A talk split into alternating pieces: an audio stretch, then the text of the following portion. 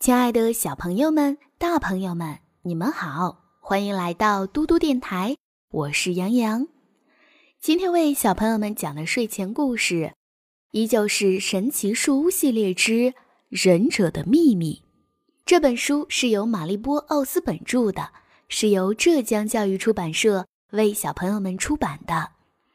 今天我们会听到第二章《打开的书》。杰克把那张纸拿给安妮看，上面写着：“救命！我中了魔咒，快找到四样东西。”哦，糟糕！安妮说：“我们必须去救他。可是‘东’是什么意思呢？”也许他想写的是“东西”。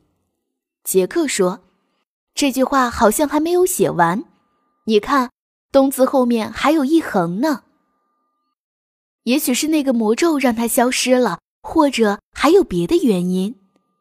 安妮猜测。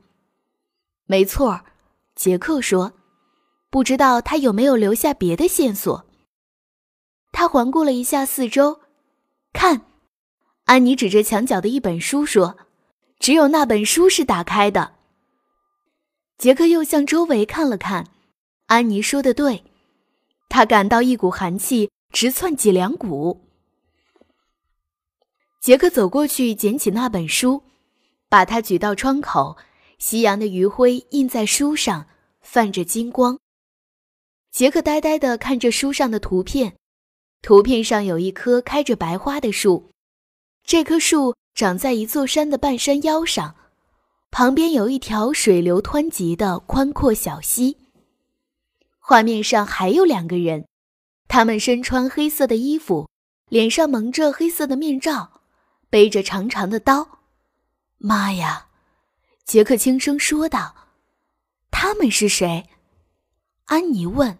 “我想，应该是忍者。”杰克说。“忍者？真的吗？”安妮问。仙女摩根把书翻到这一页，肯定是有原因的。杰克说：“也许他就是在这个地方中了魔咒。”安妮说：“也许那四样东西就在这里。”杰克说：“那我们快出发吧。”安妮说：“现在？”杰克问：“是呀，仙女摩根遇到麻烦了，她眼下正需要我们呢。”安妮着急地说：“可是我们应该先读读这本书，好做点准备。”杰克犹豫地说。先别管那么多了，安妮说着，一把从杰克手里夺过了书。我们必须争分夺秒，把书还给我。杰克说：“我们必须先弄清楚情况。”安妮把书拿得远远的，不让他够到。我们到了那儿就会弄清楚的，安妮说。可我们连那儿是哪儿都不知道，杰克说。来不及了。安妮已经指向了那幅图片，请带我们去这里。他说：“橡树的叶子开始抖动，吱吱。”别怕，花生米。安妮说着，把小老鼠捧起来，放在她运动衫的口袋里。